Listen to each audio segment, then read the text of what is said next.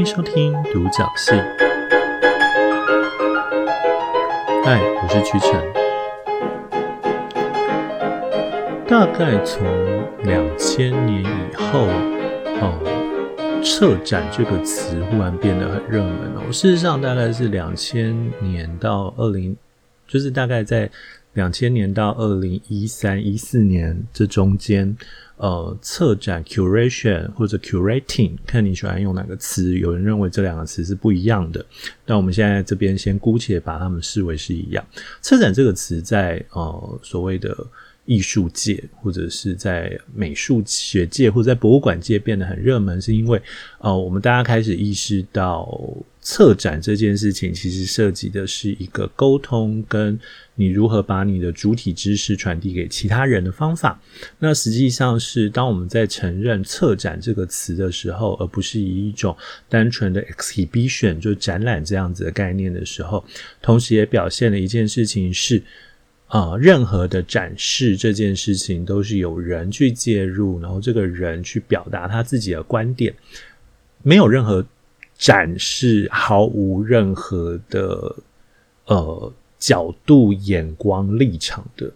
任何的展都具备一定的立场。OK，好，那这件事情当然到了两千二零一三一四年之后，呃，吹进了教育，或者是吹进了文学，所以大家常常会看到文学界开始在主张策展，或者是你会看到大量的。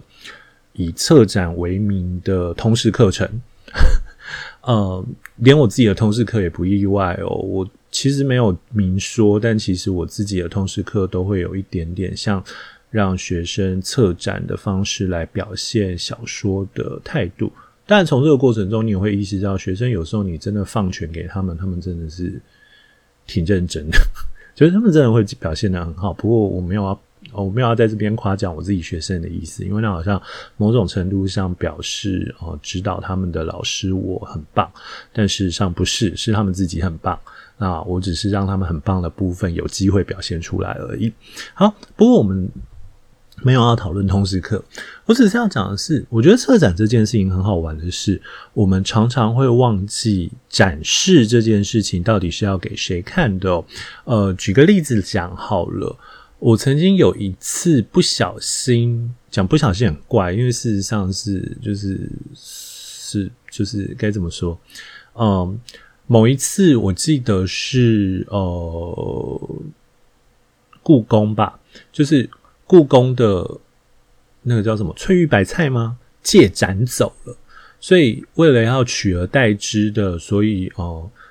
故宫就把。从来几乎没有展示过的乾隆每年过年才会喝的一个酒杯，非常华丽的酒杯拿出来展示哦。那因为我对那个酒杯好奇很久了，所以我就特地为了这件事情跑去看一下。然后那是我睽违许久的去故宫。那呃去了之后才赫然发现，这年那年头真的那大概是二零我忘了二零一二年一三年吧，有可能更早一点了。但总之就是哦，那个时候反正就是你去了之后才发现，哇，中国的客人真的很多，就所谓的陆客真的很多。那你知道故宫其实是一个很啊、被限制的，只能很死板的展览的空间，因为他们太在意某种民族大义或什么。我常常觉得他们很好玩的地方是。他们有两件事情是跟他们两个东西是跟不上的。我的跟不上是指说，例如大家可能会看过那个呃故宫很好的广告，就是那个在讲说谁呃，反正就是大家可能会看过那种故宫很好的网络广告这样子，然后大家也会意识到故宫的小编在脸书上是多么的积极跟活跃的表现出自己的活力，但事实上是他们展其实有点跟不上。我的展有点跟不上是。故宫它碍于历史限制或等等的，你常常会发现他们的展常常是很老套的，或者是比较古板的表现。呃，我没有要骂故宫的意思，因为事实上我觉得应该，呃，它本来就是这样的博物馆，所以你期待它太开心是不可能的。呃，当然如果他可以弄得开心一点的话，我自己是觉得那很棒。好，不过这件事情倒不是那么重要，重点是什么？重点是反正那一次去看了中国的。呃，就很多中国导游嘛，嗯、中国旅行团的导游未必是中国人，应该是台湾人居多。那你就发现很多台湾导游就会开始告诉你很多莫名其妙的小知识，就是他需要透过这种，例如像汝窑一个无痕的，如果大家知道的话，无痕无痕水洗笔洗，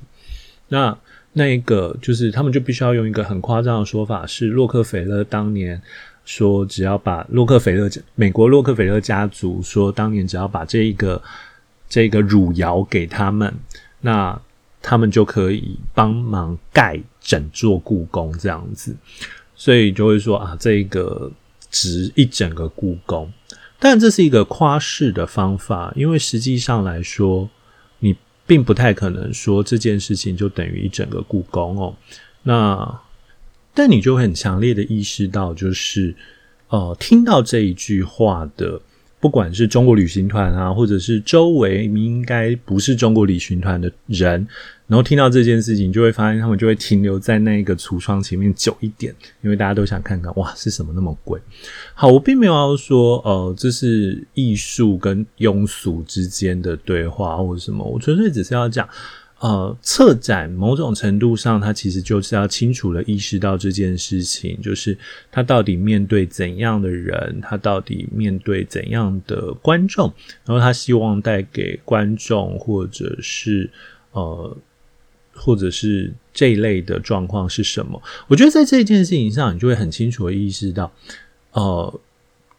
台北的故宫比较偏向于某种展览，就是表现我。呃，泱泱中国文化的表现，但你会发现，如果你到了故宫南院的话，你就会发现故宫南院的确有着比较强烈的教育意义，就教育的意愿，他很努力的要让你知道说，呃，即便是瓷器，你都会发现其实它是一个互动的过程，或者是呃。台湾其实是位于中国跟世界的接壤等等的，你就会强烈意识到他其实想要跟大家沟通一些什么这样子，并不像故宫，就是你必须要知道一点什么才能够去理解它。好，我要讲的倒不是故宫啦，其实这纯粹只是我要引入接下来要讲的话题哦，也就是。但如果文学策展呢？当文学要需要策展的时候，我们到底该期待怎样的东西哟？我觉得这件事情很好玩的地方是，最近台文馆今年大概十一月中吧，呃，哦不对哦，十一月初，十一月七号开始，他们把常设展换了。呃，在这边先解释一下所谓的常设展好了。事实上，所有的博物馆都有分所谓的常设展跟临时展，或者是常设展跟呃，就是当月展之类的。所谓常设展，就是它会是跟这个博物馆紧紧的绑在一起，你随时到这个博物馆都可以看到这个东西。如果用最简单的例子来讲的话，像呃。故宫博物院最标准就是所谓的，呃，它会有一个按照时间顺序的艺术品的展览这样子。那我们中国旅行团常常所谓的酸菜白肉锅，也就是翠玉白菜、肉形石跟毛公鼎，就是在。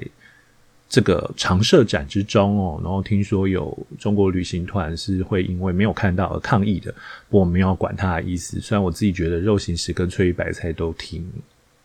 无聊的，但是这是我自己个人的问题。尤其是长大之后才发现，原来翠玉白菜是染过色的，更让人感到沮丧哦。好 OK，不过嗯，当然染色针染的那么好高，不过也是一种技术啦，这个我不熟。好，不过我要讲的是，这就是常设展。常设展表现的是这个博物馆的某种企图跟门面，也就是它通常就是。你一去，你就要能够看到这个常设展，它其实要表现出来的意思哦。那常设展的相对，呃，我不太确定应该要叫临时展，还是要叫什么东西哦。也就是，呃，我们其实会发现说，呃，有一些临时的展品，举个例子来讲好了，我们常常会觉得说，呃，例如之前在故宫办的郑问展，它其实就是所谓的临时展。那临时展有的时候是呃特设展，然后哦，好像也。好像那个常设展之外叫特设展，对对对对对。那特设展指的就是它基于某些目的，它必须要进行短期的这样子的展哦。那常设展跟特设展差别是什么呢？除了刚刚讲到常设展是门面之外，另外一件事情是，通常这个博物馆的核心概念会借由这个常设展来表现出它的企图。呃，举个例子来讲好了，如果你去看到就是。日本的江户东京博物馆的话，你就会发现江户东京博物馆是一个相当，它的常设展是一个占地非常辽阔，反正就是很大。然后它基本上真的是从江户的最早期一路让你，也就东京的最早期的发展，一路让你看到到近代的发展。它某种程度上浓缩了日本从幕府以来的历史哦，从德川幕府以来的历史。但是在这件事情上来说，你又会意识到，他们这样子的展设其实相当强烈的要表现出某种呃娱乐效果，或者是他们要强烈的表现出某种互动效果。所以你一进场就会看到非常大的日本桥，它其实某种程度上就是给你一个呃很大震撼，让你意识到说这是一个不太一样的博物馆，这是一个。好玩的博物馆哦，那你看到那个日本桥之后，你走过日本桥，你会看到各式各样的展示哦，然后你还会看到江户时期的呃房子到底是怎么样做的，然后附带体那边的工作人员英文都蛮好的，所以你如果有问题，其实都可以试着用英文搭话问一下，这样子，这是我的有趣的经验，就是那个。工作人员不知道为什么直接预设我是外国人，所以直接哎、不对，我是外国人没错啦。但是我不太确定他怎么看出来我是外国人，搞不好看穿着吧。好，反正他就直接用英文跟我搭话说，对什么东西有好奇嘛？我只是就问说，哎、这一盆沙是干嘛？他就说，哦，那是为了要火灾怕火灾用的这样。然后这一切都是用英文对话的，所以我才后来发现，哦，他们英文是有训练过的。他说就是，哦，每一个展区都会有一个。英文好的、好的成好的志工会帮忙这样子，我就觉得哦，OK，这蛮像日本人会做出来的事情这样子。好，对不起，我讲那么多，纯粹只是要告诉你说，呃，他就会很多可以让你跟他互动的东西，然后甚至他还会展现很多很 trivia，但是很有趣的小知识。举个例子来讲好了，我应该就蹲在那一个，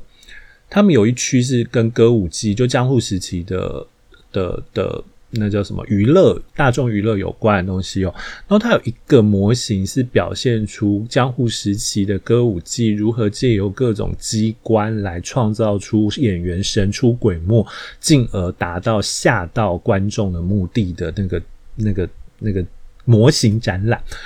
他那个模型展览大概是每十五分钟一次，我记得我好像看了第一次之后，我就决定在十五分钟后再回来看一次，然后我大概看三次吧，就是为了我想搞清楚他们到底怎么做到的。所以对我来讲，这件事情很有趣的地方是，你就会意识到他们其实强烈的在传递出一件事情，是历史很好玩，快来跟我一起玩这件事情。那当然，江户东京博物馆是非常后来，就是相较于。呃，不能讲非常后来，它大概是这二十几年的博物馆，所以它有这种很新的的概念哦。那呃，我要讲的纯粹只是这件事情，其实你也会看得到在呃文学馆的展览上。呃，我要讲的其实是台湾文学馆，台湾文学馆呃创馆从两千零。五年还不一九九五年还两千五年，而两千零五年开始吧。两千零五年开始的时候呢，你会发现台湾文学馆其实是从呃二零零五年二月开展，就有一个常设展叫做台湾文学的发展。其实那个时候是有两个主题常设展啦，一个叫台湾文学发展，一个叫旧建筑新生命。然后到了二零一零年的时候呢，又换成了所谓的。呃，台湾文学的内在心灵，对，呃，台湾文学的内在事件，内在世界，在二零一零年的时候有了新的常设展，所谓的第二期常设展。然后在今年，也就是二零二零年的十一月开始呢，他们又推出了最新的呃常设展哦，叫做“文学力书写咱台湾”，那个“咱”是呃 L A N，就是所谓的台语白话字，也就是用罗马。拼音写出来的台语哦，那这边烂蛋就是我们哦，书写我们的台湾。好，那这边所谓的，然后我只是要强调一件事情是，所谓的文学力书写烂台湾，从名字上你就可以意识到，它其实有一个很刻意强调的东西，就是他想要强调这种多语系这样子哦。呃，虽然这个多语系好像最后你会发现只出现在名字上，就是你最后发现这个多语系的概念，它其实只出现在。展览本身的名字上面哦，你其实并不会看到说在里面会有多语系的展现，但用 Apple 可以看到不一样的语言啦，所以这可能是比较比较比较稍微可以弥补的地方。它在里面还是只有所谓的日文跟英文这两个官方语言，并不会看到台语。但这好像是选择上的结果，这我们就姑且不论了。好，但是我要强调的一件事情是，为什么要特别介绍文学力呢？并不是因为就是我有受邀去看展而已哦，而是你从文学力这件事情的表现出来，你就会看可以看到某种好玩的事情。还记得我刚刚前面讲的吗？第一次的特展叫什么名字？第一次的特展叫做台湾文学的发展。第二次的特展叫什么？第二次的特展叫台呃第第一次的常设展叫台湾文学的发展，第二次的常设展叫台湾文学内在世界，但到第三次的常设展就变成文学力。这差别是什么？你会发现，不管是台湾文学的发展，或是台湾文学的内在世界，它都在告诉你什么？它都该告诉你，我是台湾文学，所以你该来理解我。他并没有给予你一个你需要去主动了解他的理由哦，就是。因为我是台湾文学，所以你就该来了解我这样子。但是到第三期所谓的文学力，你就会意识到说，文学力这件事情，它好像开始在强调文学是一种能力，而你需要去主动培养。呃，它并不再是被动的给予你一个，因为我是什么，所以你就该来，而是主动的告诉你，文学力它作为一个力，好像你应该要有。我不太确定大家听不出，因为它还是中间的差别哦。对，所以。嗯，我自己觉得这其实是这一次的长长社展最大的差别。而事实上，这一次长社展更大，就是大概从一走进去，你就会强烈的意识到，这边长社展其实不太一样。是你走进去的第一个单元叫做“注意，你已被文学包围了”，然后你就进入了四个荧幕。之中，四个大荧幕之中，这四个大荧幕是无有无数我们在日常生活也看得到的东西，例如呃，你会看得到街上的标语，例如你会看得到各种建商的文案，例如你会看得到广告，例如你会看得到歌词，它都在强烈的告诉你说，呃哦，你还会看到社会标语等等的。他们就会开始告诉你说，日常中的一切透过口口相传、大众媒体和教育体系渗透到人们的日常生活。他认为人类正置身最文学的一个时代。我觉得他从这一刻开始就在传递给观众，或者是传递给参观者一个很重要的资讯：是文学这件事情并不局限于我们所以为的纸本书之上。文学这件事情其实早就透过各式各样的方法渗入我们的生活了。而事实上，当我们把文学视为是某种文字讯息的时候，你会发现，其实每一个东西都有着文学的目的。举个例子来讲好了，当我们在说诗说，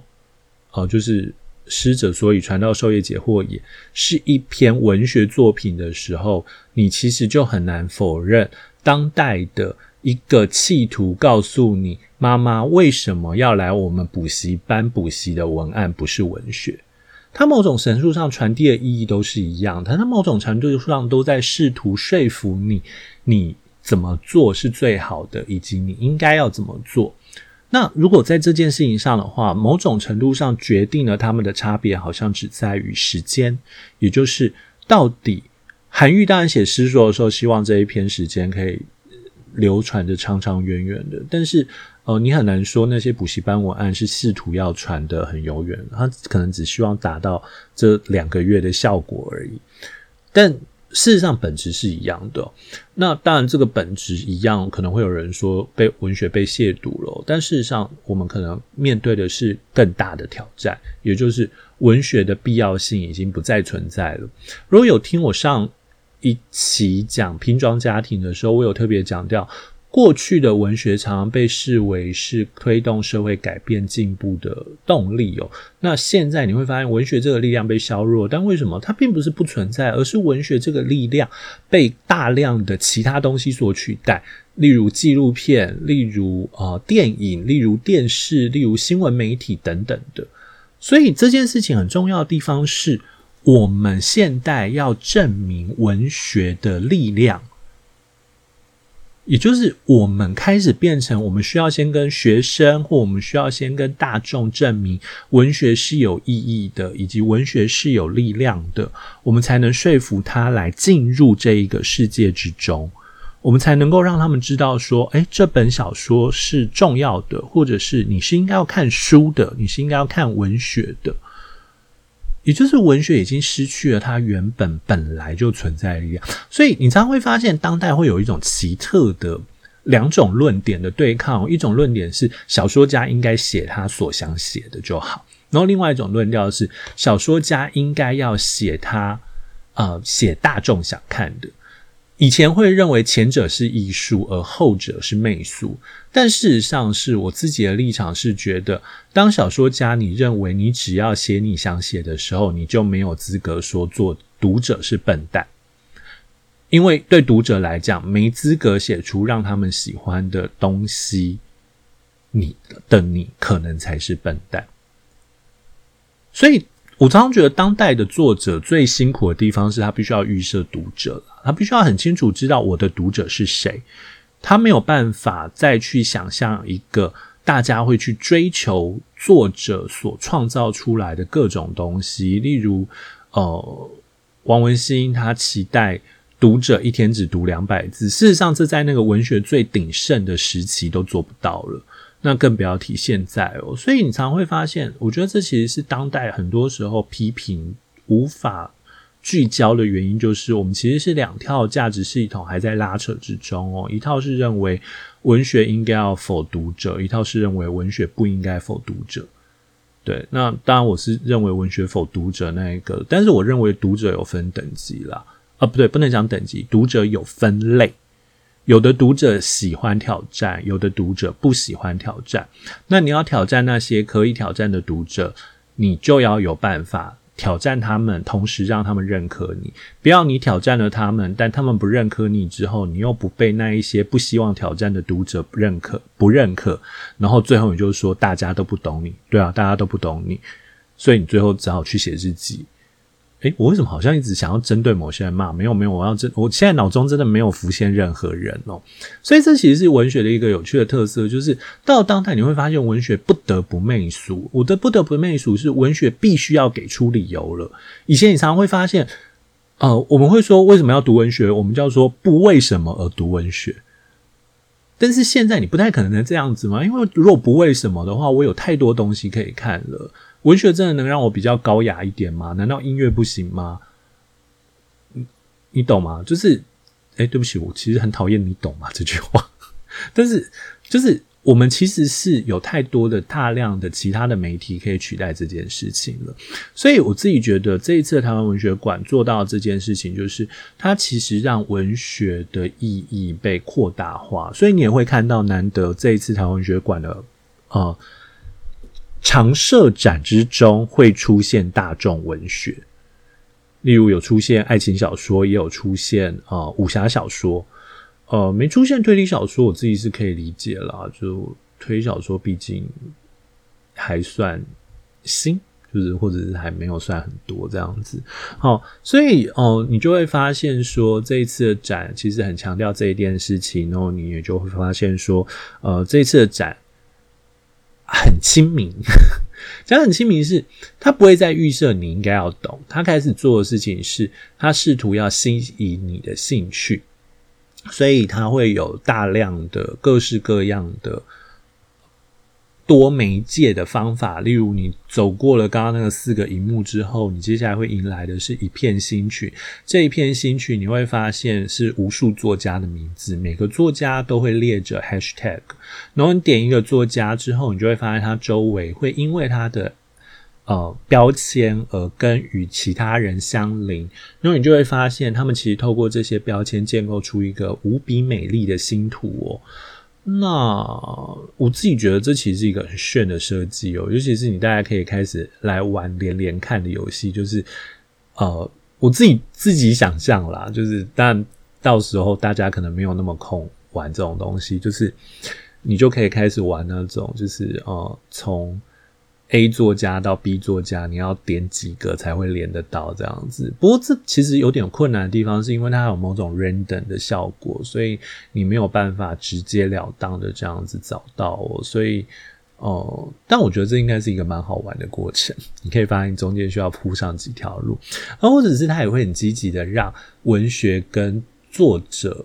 跟读者发生关系。举个例子来讲好了，它甚至还有一个设置一个像签筒一样的东西，就是我不太大家确定现在大家有没有看过，就去庙里会有一个求签的，你投下十块钱，然后就会有金童玉女推着那个签师出来给你这样子。他就是他做了一个这个，然后可能那些签诗里面当然都是文学作品哦，那那就很积极的会让这个文学作品跟你。强硬的，对不起，我要说强硬的，就是因为那完全是随机性，它并不是为了要符合你的任何的需求而做的。可是那就是机运嘛，那机运有时候很难说，所以它其实透过这种方法，强硬的让文学跟你拉上关系。那呃，还有一件事情是，你也会发现说，他用了。从刚刚讲到现在，你会发现它大量的用了多媒体这件事。这个多媒体很重要的地方是，它不只是构造出一个绚烂的效果而已，它其实还在提醒或者是告诉那些网络时代的读者，呃，事实上是对你们来讲，这些东西本来就存在，你们能够取得这些东西的方法会更简便。然后，呃，这一次也会很难得的看到，直接看到新闻台。出现新闻台的文章，就是呃，为了要缅怀秀才的手表的作者袁哲生，诶，是袁哲生吧？对对对，应该是袁哲生，抱歉，不好意思。一时卡住，他们还特别用了新闻台的留言跟文字，它其实都在提示一件事情：是当代的文学其实已经与过去的文学不同了。过去的文学其实是有所谓的时间的迟延性的，任何一个作品写出来，你发表出来，你都必须要等待，你必须要被动的等待，才可以看到别人给予你的回应。但是现在，你是你发表任何东西，你都可以马上透过网络去取得回应。甚至，例如你演讲完，例如像我演讲完，有时候就会接到一些人透过脸书来问我别的问题。我对我对我来讲，这其实是很好玩的过程嘛。但是，所以就是说，这整个展它其实都在 for one thing，就是告诉你文学的扩大化，以及告诉你文学与你的切身性。他甚至还做了一件我自己觉得，呃，一定会有人不喜欢，但是我自己挺欣赏的东西，就是。他们做了新诗制造器。呃，我记得他们选了几个人的诗啊，唐娟、徐佩芬等等的人的诗哦，然后他们把这些人的诗的一些关键字挖掉，然后可以让读者任意的填空填进去里面那些词，最后你就会得到一首属于你的诗。然后他甚至还可以让这一首诗寄回去，那寄回去你的信箱就拥有一首你用别人的架构但是创造出来的属于你的诗。换句话说，他其实在不断的在告诉你什么。呃，过去的文学作品是这样，但不代表接下来文学作品也会是这样。呃，对，因为它是最后一站哦。接下来文学作品是你将会去创造的东西，不觉得这很鼓舞人心吗？这甚至还跟文学力相结合，它成为了一个很有趣的构成哦。然后，呃，所以你就会发现，这一次的台文馆常设展其实有一个很重要的观点，就是。如何说服读者，或如何提供给对文学不算有兴趣，但可能还蛮好奇的人一点机会跟动力去理解？我先强调，没有任何一个展有办法吸引毫无兴趣的人去关心。如果毫无兴趣的话，他连走进去都不会走进去。除非台文馆要做《鬼灭之刃》与台湾文学，就是除非他要做到这样子的地步。但事实上，台湾台湾馆任何一个常设展都不可能做到这个地步。这个中这件事情要是靠什么？这件事情要靠讲座。要靠演讲，要靠各种周边的东西来做。但我觉得，只要想办法把一个对文学是什么这件事情展开的好奇心的人拉到这个常设展里面，你就会发现一件事情是：你起码可以他吸引他去玩一些东西，你起码可以让他记得文学可能不只是课本上的那些而已。对我来讲，这件事情其实就是这个常设展的功德圆满之处。但相较于此，大概因为他们太强调主题了，也因为他们太强调这种灵活性了，然后也希望他们也不希望让它变成是某种照本宣科的概念。所以有一件事情很有趣的是，里面很少出现年份。你会发现里面的年份大概只出现每一块的主标题上面而已哦。他们甚至连作品都没有年份。那对我来讲，这其实有点不能原谅了，这是我自己的问题。我自己觉得你，虽然你虽然不希望让这个编年史的气氛带进去，但是你起码让大家看一下作品，知道这个年份也不是什么坏事哦。不过这件事情我姑且不论。哦，还有另外一件事情我很欣赏的地方是，他们这次很多文学作品的展示选的都是，嗯。可替换式，他们把它做成有点像报价一样。如果你们有机会去看，大家就会懂我的意思。我觉得这件事情很好的地方是，事实上是有些文学作品，呃，它其实可以借由这种小部分的更换，提供给一个新的眼光跟新的契机，去让重看的观众或者重看的参观者可以有不一样的感觉。就是，例如符合现代主义的文学，不会只有某几本啊，那你。做成现在这个形式的话，你就很好更换那些作为范例的文本哦。对我来讲，这其实是一个很棒的设计。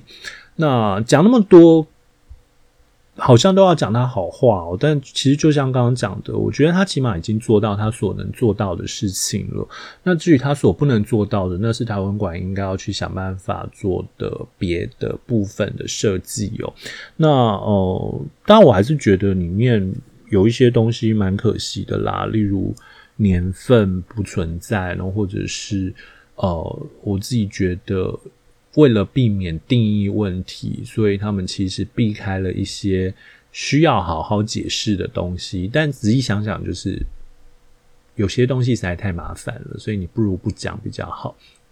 对，所以这这很麻烦了。所以呃。这件事情我自己觉得，他们做到他们能做到的，但他们不能做到的东西，他们还是不能做到。